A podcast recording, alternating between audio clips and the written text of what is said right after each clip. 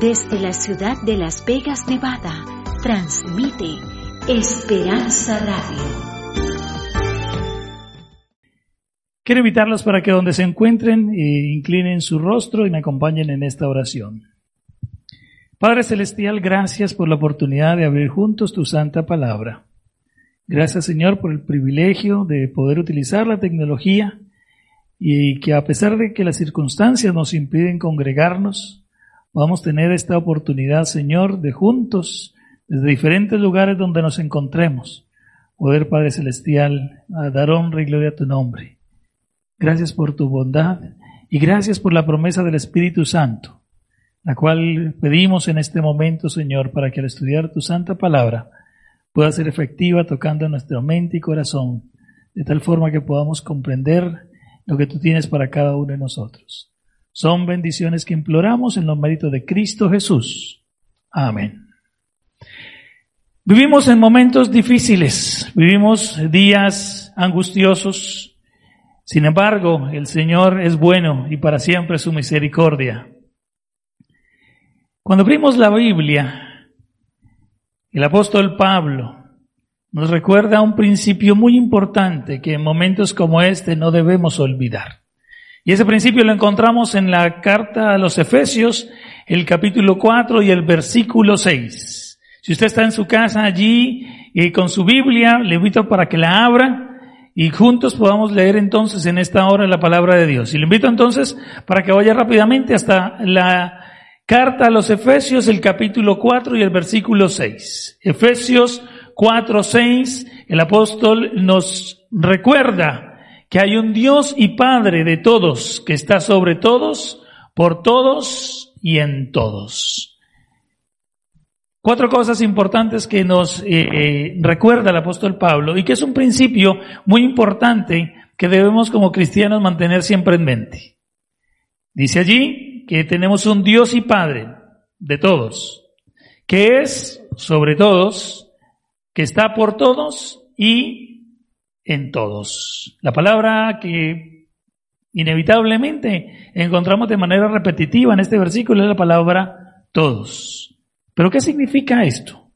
¿Qué quiere decir que Dios sea el Padre de todos, que esté sobre todos, por todos y en todos? Esta palabra todos nos ayuda a entender que Dios es un Dios universal. El apóstol Pablo nos recuerda la universalidad de Dios. Dios es el mismo para, de, todos los tiempos para todas las personas. No ha cambiado. Y esta palabra universal nos recuerda, seguramente eh, alguna vez en casa hemos eh, tenido problemas con el control de nuestro televisor. Eh, a lo mejor se dañó por algún motivo y hemos tenido que salir con urgencia a conseguir uno para poder seguir utilizando el aparato. Y en los comercios normalmente encontramos algo que le llaman controles universales. Lo que significa esto es que este control tiene la capacidad de acceder o de controlar, valga la redundancia, a diferentes equipos sin importar eh, la marca a la que pertenezcan. De la misma manera, así como este tipo de controles remotos pueden funcionar con diferentes tipos de aparatos, de la misma manera Dios es un Dios universal. Es el mismo Dios para todos, en todo momento, en todo lugar, en toda circunstancia. Y quiero que a partir de hoy y por los próximos sábados, compartamos juntos esta serie que hemos titulado Un mismo Dios. Basado precisamente en este principio, queremos eh, reflexionar un poco en ese principio de cómo Dios es el mismo ayer, hoy, mañana y siempre. Ese Dios universal del pasado sigue siendo el mismo Dios amoroso del presente. Ese Dios poderoso que en el pasado hizo infinidad de milagros, es el mismo Dios que hoy sigue rigiendo y amando nuestras vidas. Así que, a partir de la experiencia de ciertos eh, personajes de la Biblia, queremos recordar algunas de esas características de Dios, aprender ciertas lecciones y al aprenderlas poder vivirlas de manera que entendamos que hoy, en el 2020, en medio de la angustia, en medio de la pandemia, en medio de la enfermedad, Dios sigue siendo el mismo de siempre.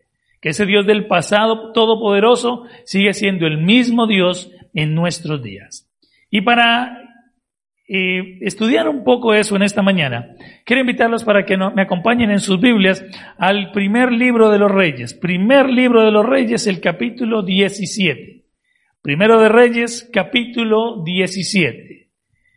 Vamos a estar eh, poniendo en la transmisión eh, los versículos, sin embargo, me gustaría invitarlo para que allí, si usted tiene su Biblia en su casa también, la abra y, busque con nosotros.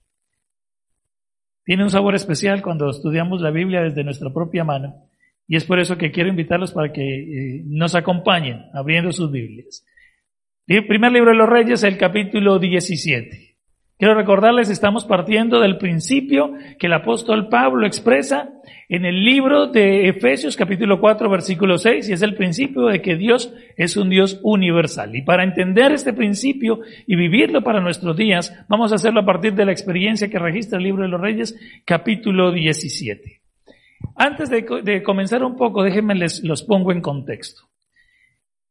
El capítulo 17 de los Reyes cuenta la experiencia eh, en tiempos del rey Acab. Rey Acab fue un rey que como lo resume el versículo 30 del capítulo anterior, el versículo 16, dice que Acab, hijo de Omni, hizo lo malo ante los ojos de Jehová, más que todos los que reinan antes de él. Acab había sido un rey malvado, un rey eh, que había llevado a la apostasía al pueblo de Israel, Vale aclarar que estamos hablando de las diez tribus del norte. Después de la muerte de Salomón, el reino es dividido en dos grupos. Diez tribus al norte, con sede de capital en Samaria, y las dos tribus del sur, con capital en Jerusalén. Estamos hablando en tiempos de Acab, cuando reinaba en Samaria. Y este hombre, de, eh, durante los años que reinó, se lo recuerda como un reinado nefasto. Un rey que llevó el pueblo a la idolatría, un rey que apartó al pueblo de Dios. Y en medio de esta situación de idolatría, en medio de esta situación de, ah, de un rey llevando a su pueblo eh, a darle la espalda a su Dios, encontramos entonces el relato del capítulo 17. Y comienza diciendo allí, primero de Reyes, capítulo 17, el versículo 1, dice que entonces, en aquel entonces, ¿cierto? En aquella época, cuando acá eh, llevaba al pueblo a la idolatría, llevaba al pueblo en contra de Dios, dice que entonces Elías Tisbita, que era de los moradores de Galaad, dijo a Acab. Ahora aparece en escena el profeta Elías. Elías aparece aparentemente de la nada, pero con una misión. Y era la misión de llevar un mensaje para el rey Acab. ¿Y cuál era el mensaje que tenía Elías para Acab? Dice el versículo 1, vive Jehová Dios de Israel, en cuya presencia estoy, que no habrá lluvia ni rocío en todos estos años, sino por mi palabra. Ahora, Dios había enviado un mensaje al rey Acab. Ese rey que había sido apóstata, ahora había, provocado la vida de Dios, y Dios en respuesta a esa idolatría, a ese deseo de darle la espalda al Señor, eh, contestaba a través de su profeta. ¿Y cuál era la sentencia? No volverá a llover sobre la tierra, ni habrá siquiera rocío. ¿Hasta qué? Hasta que por mi palabra yo así lo decida. Dios le había dado una responsabilidad muy importante al profeta y él ahora estaba compartiendo esta, esta, eh, esta sentencia con, eh, con el rey. Continuamos el relato, vamos a leer ahora de los versículos del 2 al, 10, al 6, perdón, Estamos, le recordamos, estamos en primer libro de los Reyes, el capítulo 17. Versículo 2 continúa el relato diciéndonos de la siguiente manera. Y vino a él palabra de Jehová. ¿A quién? A Elías. Estamos hablando de Elías en este caso. Y vino a él palabra de Jehová diciendo, apártate de aquí y muévete al oriente y escóndete en el arroyo de Kerit, que está frente al Jordán Beberás del arroyo y, yo te mandaré a los cuervos que te den allí de comer. Y él fue e hizo conforme a la palabra de Jehová, pues se fue y vivió junto al arroyo de Kerit que está frente al Jordán. Y el versículo eh, número 6 termina diciéndonos, y los cuervos le traían pan y carne por la mañana, y pan y carne por la tarde, y bebía del arroyo. La experiencia del profeta es una experiencia muy interesante. Después de dar su sentencia, el Señor le indica un lugar hacia el cual habría de conducirse para poder estar seguro, para poder eh, sustentarse. Y ese lugar era un pequeño arroyo, un arroyo frente al Jordán. Y por no sabemos cuánto tiempo, pero por varios días estuvo el profeta allí tomando agua del arroyo y teniendo la oportunidad de ver de manera milagrosa cómo de mañana y de tarde los cuervos traían en sus picos carne y pan para que el profeta fuera sustentado.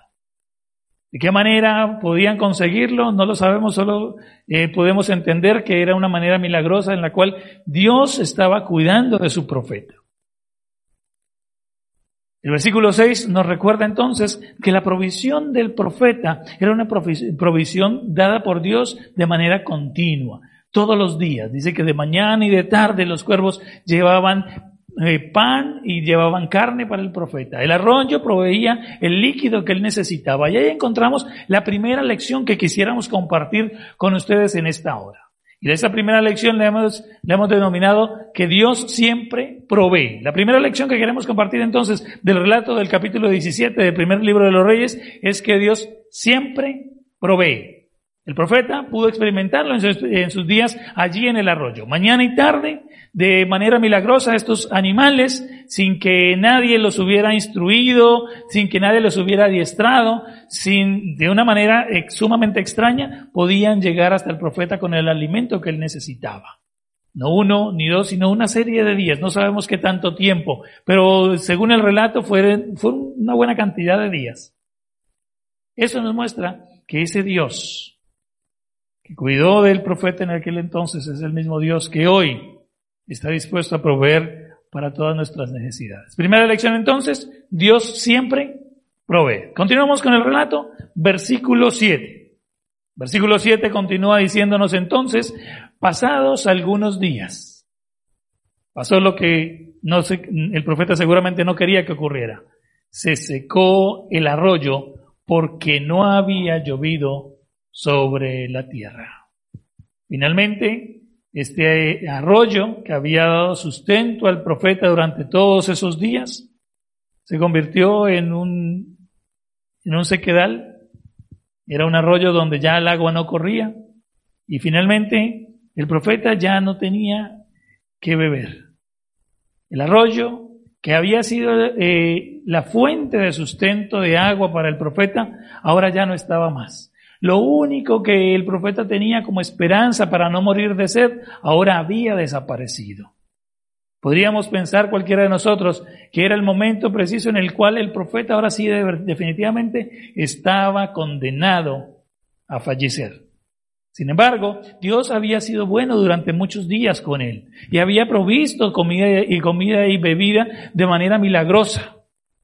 El profeta había entendido esa primera lección que acabamos de compartir de que Dios siempre provee, Dios siempre proveerá para sus hijos. Es por eso que el relato no termina allí. Versículos 8 y 9 eh, continúan la historia contándonos. Versículo 8, capítulo 17 de Primero de Reyes dice que vino luego a él palabra de Jehová diciendo, y ahora Dios se vuelve y se le presenta al, al, profeta y ahora tiene un nuevo mensaje para él. Y miren el mensaje que tiene ahora para él. Dice, levántate, vete a Sarepta de Sidón y mora allí. He aquí, yo he dado orden allí a una mujer viuda que te sustente.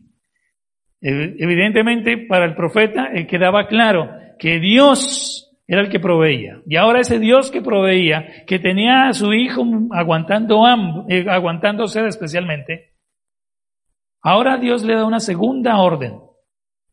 Y la orden era que fuera hasta Sarepta de Sidón. Déjenme les cuento algunas, algunos detalles acerca de la ciudad de Sarepta. La ciudad de Sarepta era una ciudad fenicia. Los fenicios los recordamos por haber sido un pueblo altamente navegante. Desarrollaron su industria de la navegación en, las costas del mar Mediterráneo, eh, donde se encontraba precisamente esta ciudad también. Se encontraba en la parte norte de Israel, hacia el noroeste de Israel, entre las ciudades de, Tiro y de Sidón. Allí, en esa, en esa zona estaban estas tres ciudades, Tiro, Sidón, y en medio de ellas estaba Sarepta. Sin embargo, la distancia que el profeta debía recorrer desde ese lugar, desde el arroyo de Kerit, hasta la ciudad donde Dios lo estaba enviando, era una distancia de alrededor de 99 millas, unas 160 kilómetros. Una distancia bastante larga, considerando que, especialmente, que era un recorrido que el profeta tenía que hacer caminando. En promedio, una persona recorre más o menos unas 30 eh, a 40 millas por día. Así que muy seguramente eh, dos, tres, hasta cuatro días seguramente pudo haber sido el tiempo que le tomó al profeta poder eh, transcurrir por este camino hasta llegar finalmente a, a, Zarepta. Ahora bien, hay algo interesante con esto. El profeta estaba en la tierra de su pueblo. Y ahora que queda sin sustento de agua especialmente, Dios le da una orden un poco extraña. Le dice, vete hasta una ciudad que número uno quedaba sumamente lejos, pero número dos era una ciudad pagana, una ciudad extranjera, una ciudad donde técnicamente la gente no conocía al Dios verdadero. En ocasiones podemos encontrarnos con eh, con que Dios pide de nosotros cosas que aparentemente nos parecen raras, aparentemente no tienen sentido. Podríamos pensar que en su momento, a lo mejor por la mente del profeta pudo haber pasado, pero ¿por qué por allá tan lejos? Si eh, aquí hay mucha gente que podría ayudarme, tengo mucho más cerca eh, la aldea de donde vengo, está mucho más cerca la ciudad de Samaria, hay tantas otras opciones. ¿Por qué Dios me tiene que mandar justamente a la más lejana, a la más remota y de un lugar donde nadie conoce el nombre de Dios? Sin embargo, recordemos que los días allí en el, junto al arroyo, viendo cómo los cuervos venían de tarde, de mañana y de tarde, hicieron que, el, eh, que la lección de que Dios proveerá se estuviera, se afianzara cada día más en el corazón y en la mente del profeta. Tenemos entonces al profeta con una orden extraña. Sin embargo, nos dice ahora el versículo 10, lo que continuó eh, o lo que pasó a continuación. Versículo 10 nos dice entonces, después de las palabras de, de Dios al profeta, dice que entonces él, el profeta, se levantó y fue a Zarepta. Ahora el profeta no, eh, a pesar de que seguramente en su, en su mente había preguntas, cuestionamientos, simplemente se dedicó a obedecer la palabra de Dios. Dios le había dicho y el profeta obedeció. ¿Por qué? Porque el profeta sabía y entendía la lección más importante hasta ese momento, que Dios proveería. De la manera que fuera, Él iba a proveer para la necesidad de su hijo. Entonces se levantó y fue a Zarepta y cuando llegó a la puerta de la ciudad, he aquí una mujer viuda que estaba allí recogiendo leña y él la llamó y le dijo, te ruego que me traigas un poco de agua en un vaso para que beba. Y el versículo 11 agrega, y yendo ella para, traerla, para, para traérsela, él la volvió a llamar y le dijo, te ruego que me traigas también un bocado de pan en tu mano. Dios le había dado la indicación clara, una mujer viuda en Zarepta será la que yo he escogido o es la que yo he escogido para que puedas ser sustentado del hambre y de la sed. Efectivamente llega a la ciudad y lo primero que se encuentra es una mujer viuda que le dio que le daba la tranquilidad y la seguridad al profeta de saber que era la indicación de Dios de que él estaba contestando o, que, o que estaba en el lugar indicado donde Dios lo había, lo había puesto. Hace la solicitud y de manera inmediata la mujer trata de, de responder a esa solicitud. La solicitud del profeta es, dame de beber. Sin embargo, hay algo extraño porque comienza, dice que cuando ella se iba, vuelve y la llama. Y ahora le dice, no, pero no solamente me traigas un vaso de agua, por favor, tráeme también algo de comer. a, simple vista parecería que el profeta estaba siendo un poco descarado con esta mujer. No solamente estaba pidiéndole algo que para ese momento era sumamente escaso, como lo era el agua, sino que ahora adicionalmente a eso también quería que le dieran una segunda cosa, comida. La respuesta de la mujer era más que obvia. Versículo 12 nos dice entonces cómo la mujer tomó este pedido del profeta. Le dice la mujer, y ella respondió, vive Jehová tu Dios, que no tengo pan cocido, solamente un puñado de harina tengo en la tinaja y un poco de aceite en la vasija. Y ahora eh, recogía dos leños para entrar y prepararlos para mí y para mi hijo, para que, la, para que lo comamos y nos dejemos morir. Esta mujer ahora se encuentra ante una penosa realidad. El, llamado del profeta era, no solamente me des de, agua, sino también dame de comer. Pero ahora la respuesta de esta mujer es, prácticamente quisiera poder hacerlo, pero me es imposible. Y es una descripción de su triste realidad. ¿Cuál es la triste realidad? No tengo sino un poquito de harina y un poquito de aceite.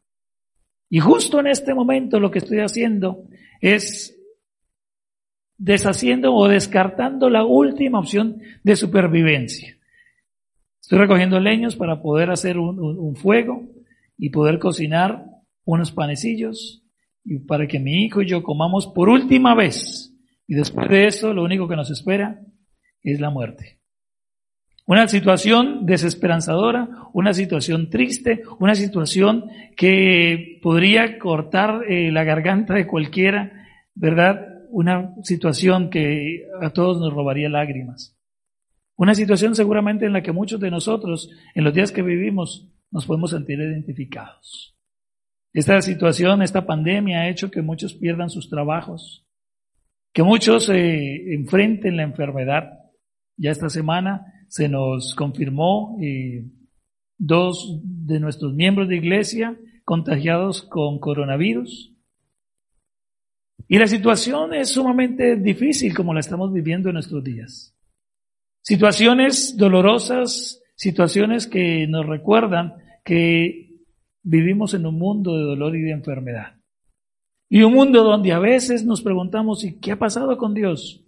¿Dónde está Dios mientras todos sufrimos? Esta mujer se sentía exactamente en la misma situación.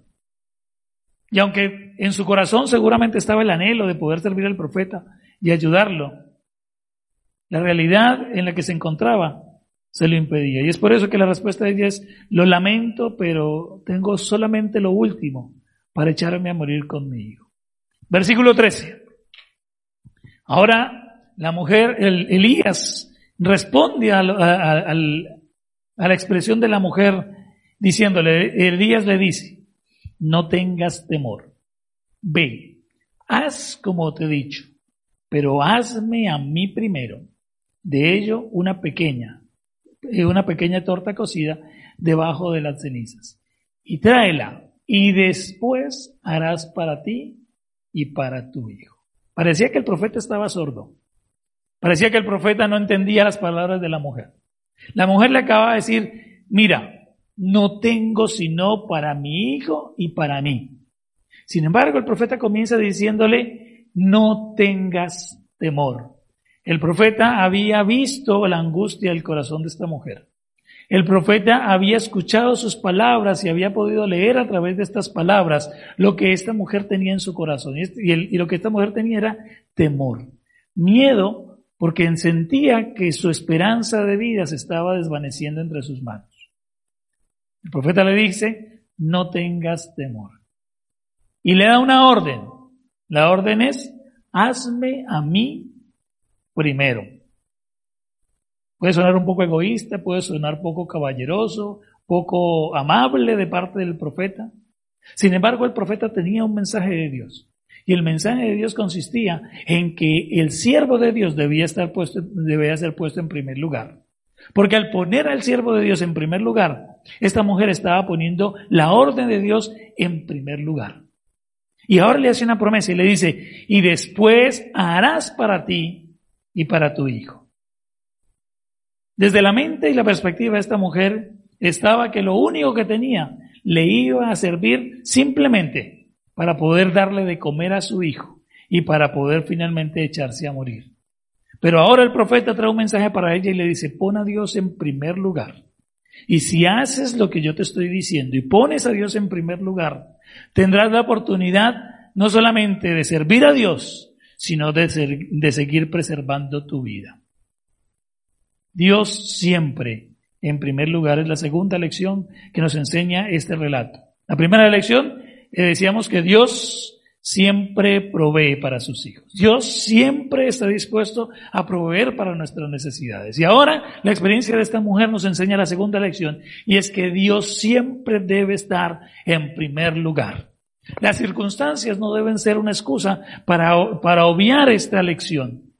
Las eh, incomodidades, eh, la escasez, el desaliento, nada de lo que podamos estar viviendo o pueda estar ocurriendo a nuestro alrededor debería ser motivo para desechar este, esta lección y este principio importante.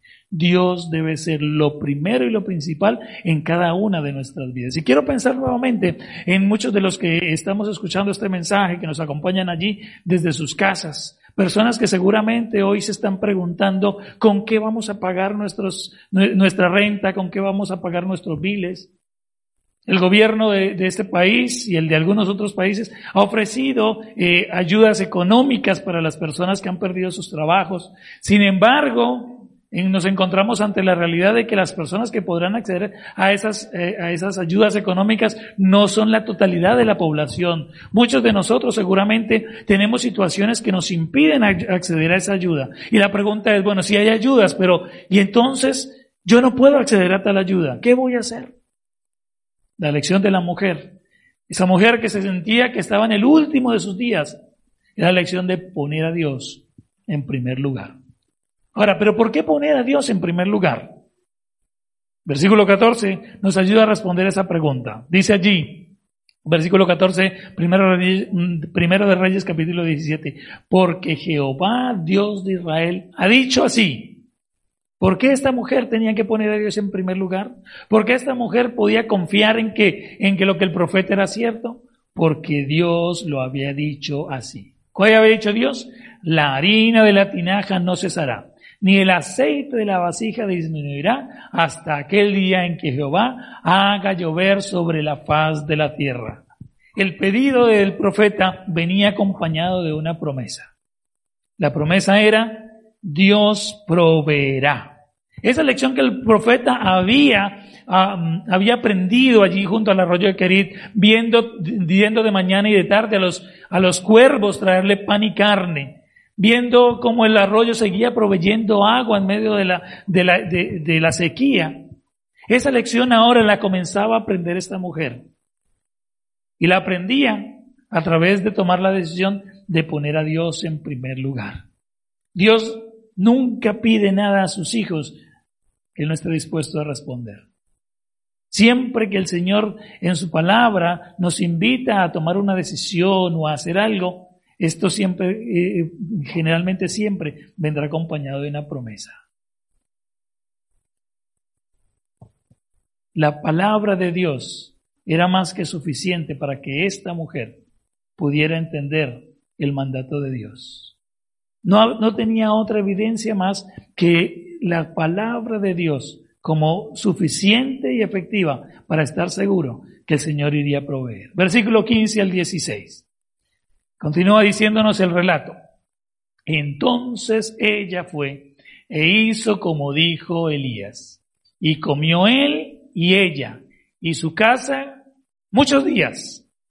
Y la harina de la tinaja no cesó, ni el aceite de la vasija menguó, conforme a la palabra que Jehová había dicho por Elías. La mujer pone a Dios en primer lugar, la mujer hace como el profeta le decía, cree en la promesa del profeta y Dios finalmente cumple su promesa. Dice que comió el profeta, comió ella y su casa, no solamente aquel día, muchos días. Porque la promesa del profeta o la promesa de Dios a través del profeta era que esos recursos que ella tenía, por escasos que parecieran, iban a ser suficientes para sostener al siervo de Dios y a, la y a esta familia durante todo el tiempo que la sequía durara. Esta mujer que pensaba que aquel día sería el último de sus días, esta mujer que pensaba que aquel día comería su último pedazo de pan antes de morir, ahora cree en la promesa de Dios a través del profeta. Y finalmente esta mujer puede ver con sus propios ojos y experimentar en su propia vida cómo poniendo a Dios en primer lugar puede ser puede ser receptora de esa promesa. Y ahí encontramos entonces una tercera lección que queremos compartir con ustedes a través de este relato, y es que Dios siempre cumple sus promesas. Los seres humanos tenemos dudas acerca de las promesas. ¿Por qué? Porque vivimos la vida creyendo en falsas ilusiones. En época de elecciones los políticos ofrecen una cosa, ofrecen la otra. Y todos creemos en esas promesas. Sin embargo, al llegar y tener el cargo que, anhelaban, esas promesas en muchas ocasiones comienzan a diluirse en el tiempo y comienzan a olvidarse. Ante el altar, muchas parejas hacen promesas de amarse, respetarse, hasta que la muerte los separe.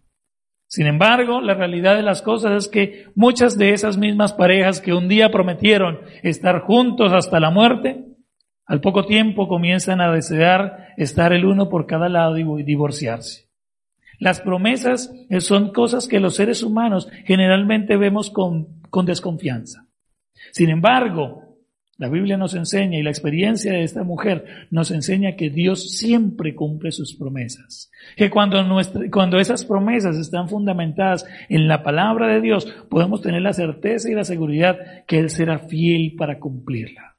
Tres promesas, o tres lecciones más bien, que hemos aprendido durante este, durante esta mañana del libro, eh, del primer libro de los Reyes del capítulo 17. Primera promesa, que Dios siempre provee. No hay circunstancia, no hay condición que pueda hacer que Dios no provea para sus hijos. La escasez no es un impedimento para que Dios pueda entregar a sus hijos lo que ellos necesitan. Segunda lección, Dios siempre debe estar en primer lugar. En nuestra vida, en nuestro quehacer, en nuestras finanzas, en nuestra salud, en cada uno de los aspectos de la vida, Dios debe ocupar el primer lugar. Es por eso que el Señor nos invita y nos dice, dame, hijo mío, tu corazón. Y Jesús a sus discípulos les decía, mas pongan primeramente el reino de Dios y su justicia.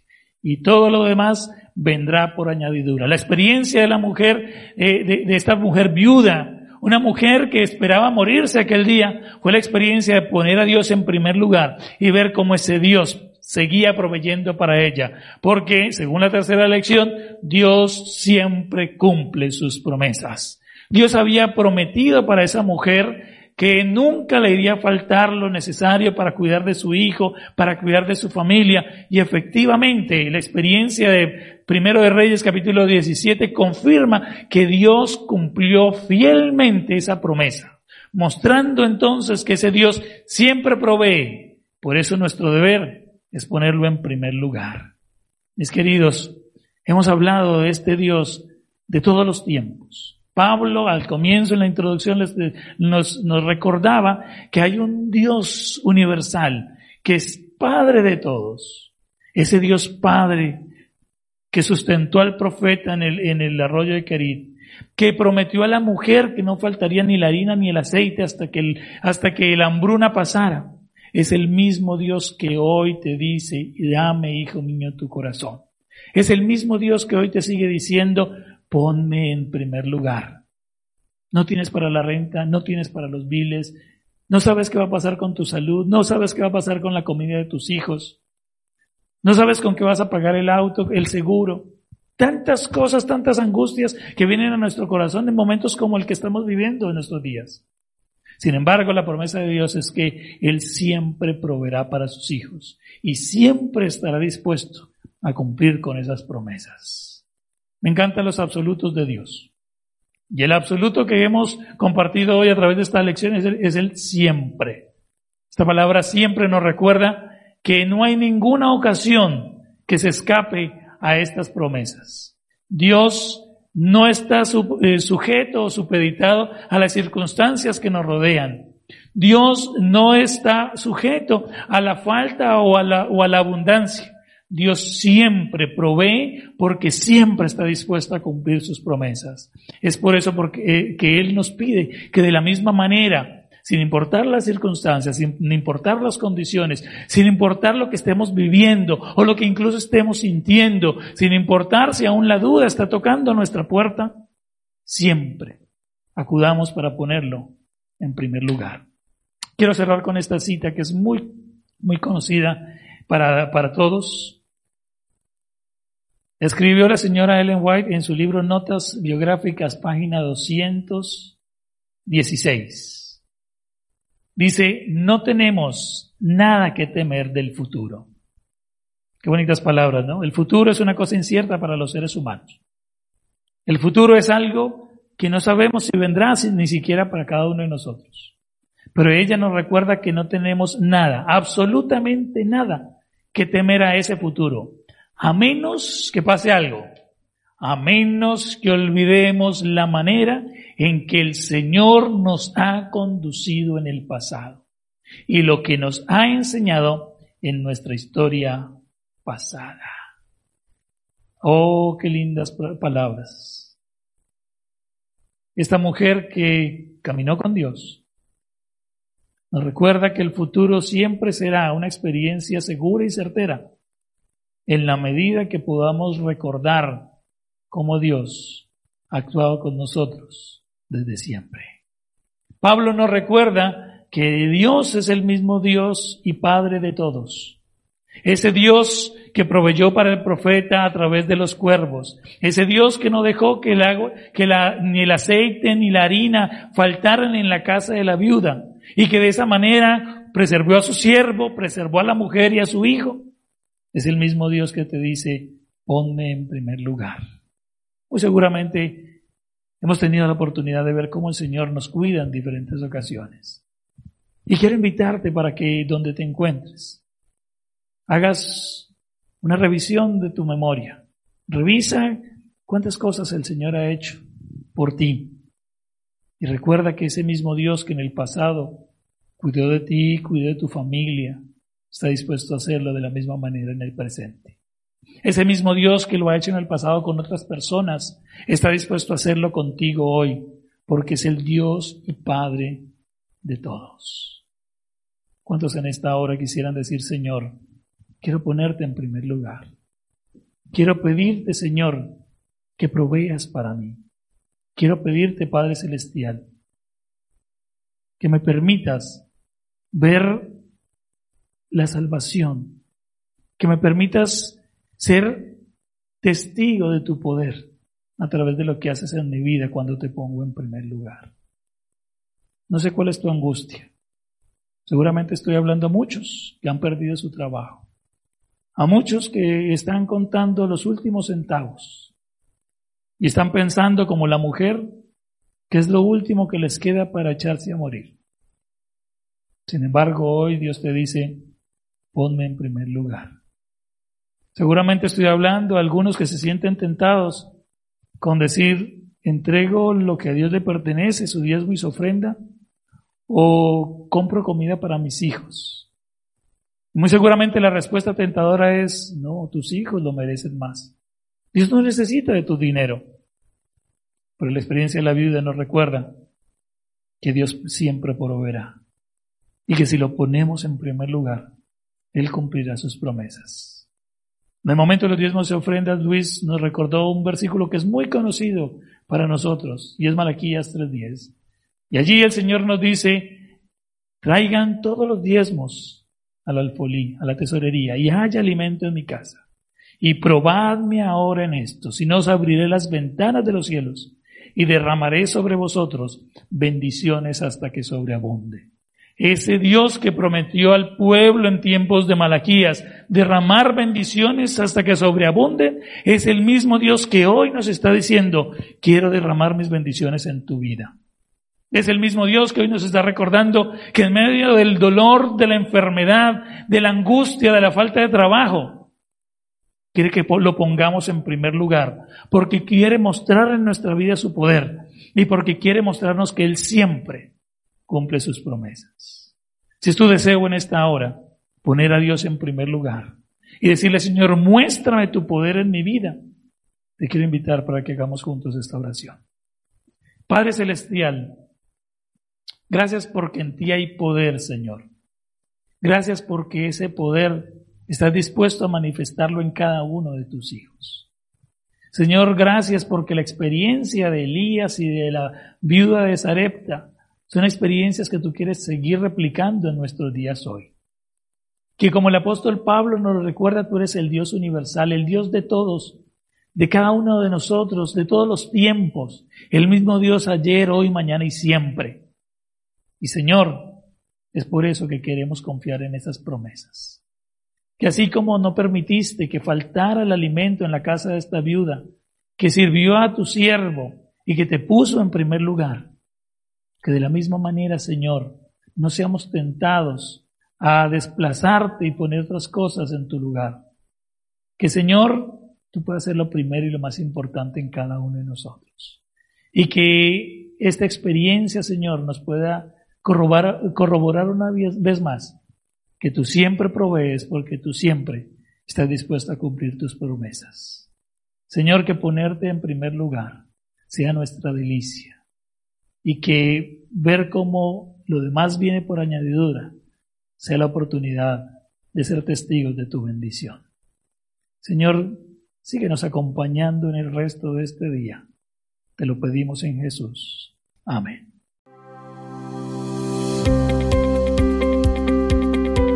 Esperanza Radio. Siga disfrutando de nuestra programación en www.esperanzaradiolv.com.